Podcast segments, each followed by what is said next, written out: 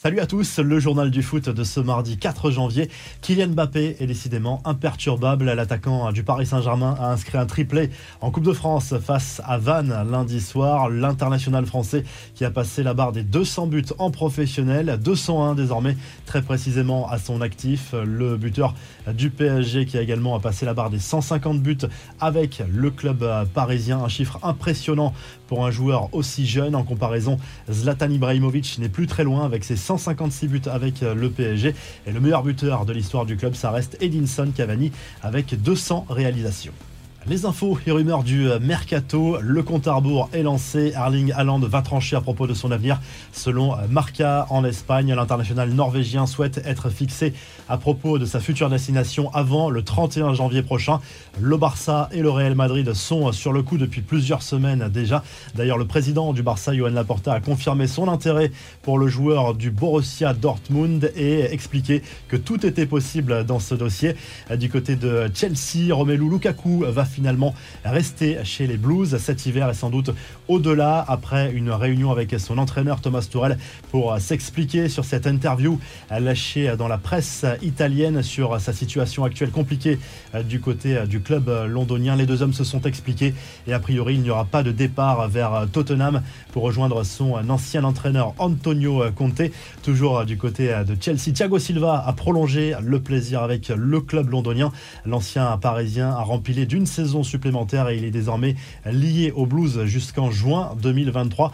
Enfin, l'avenir de Pierre-Emerick Aubameyang du côté d'Arsenal est toujours aussi incertain et s'inscrit de plus en plus en pointillé. Arsenal a fait savoir au club intéressé qu'un départ était tout à fait envisageable lors du mercato du mois de janvier. Le joueur est actuellement au Gabon pour préparer la Coupe d'Afrique des Nations. Les infos en bref, Manchester United cale en première ligue. Les Red Devils ont été battus 1-0 par Wolverhampton lundi soir.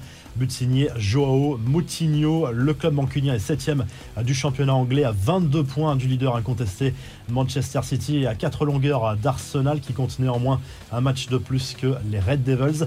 Le coup de gueule de Jérôme Roten contre le Paris Saint-Germain et Neymar, le consultant de RMC qui ne comprend pas la gestion du cas du Brésilien par le club parisien, lui qui a été autorisé à rester plusieurs jours supplémentaires au Brésil pour poursuivre sa convalescence. C'est un sketch, lui est un sketch et le club aussi est un sketch à lâcher l'ancien parisien au micro de RMC en face cette info insolite qui nous vient du Chili où un hôpital a l'habitude chaque année de dévoiler le nom du premier enfant né dans l'établissement. Et cette année surprise pour 2022 c'est un certain Griezmann Mbappé qui est né euh, en premier en 2022 dans cet établissement hospitalier.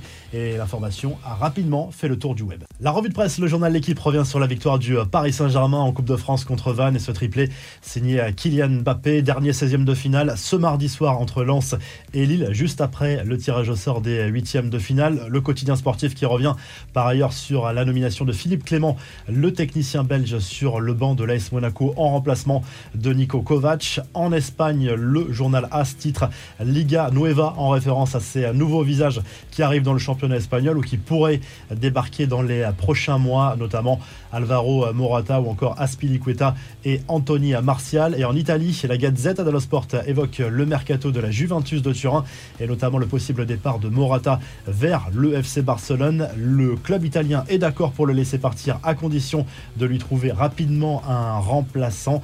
L'AC Milan de son côté vise un défenseur central et notamment regarde du côté de la Ligue 1 avec le Lillois Botman et le Parisien Diallo dans le viseur. Si le journal du foot vous a plu, n'hésitez pas à liker, à vous abonner pour nous retrouver très vite pour un nouveau journal du foot.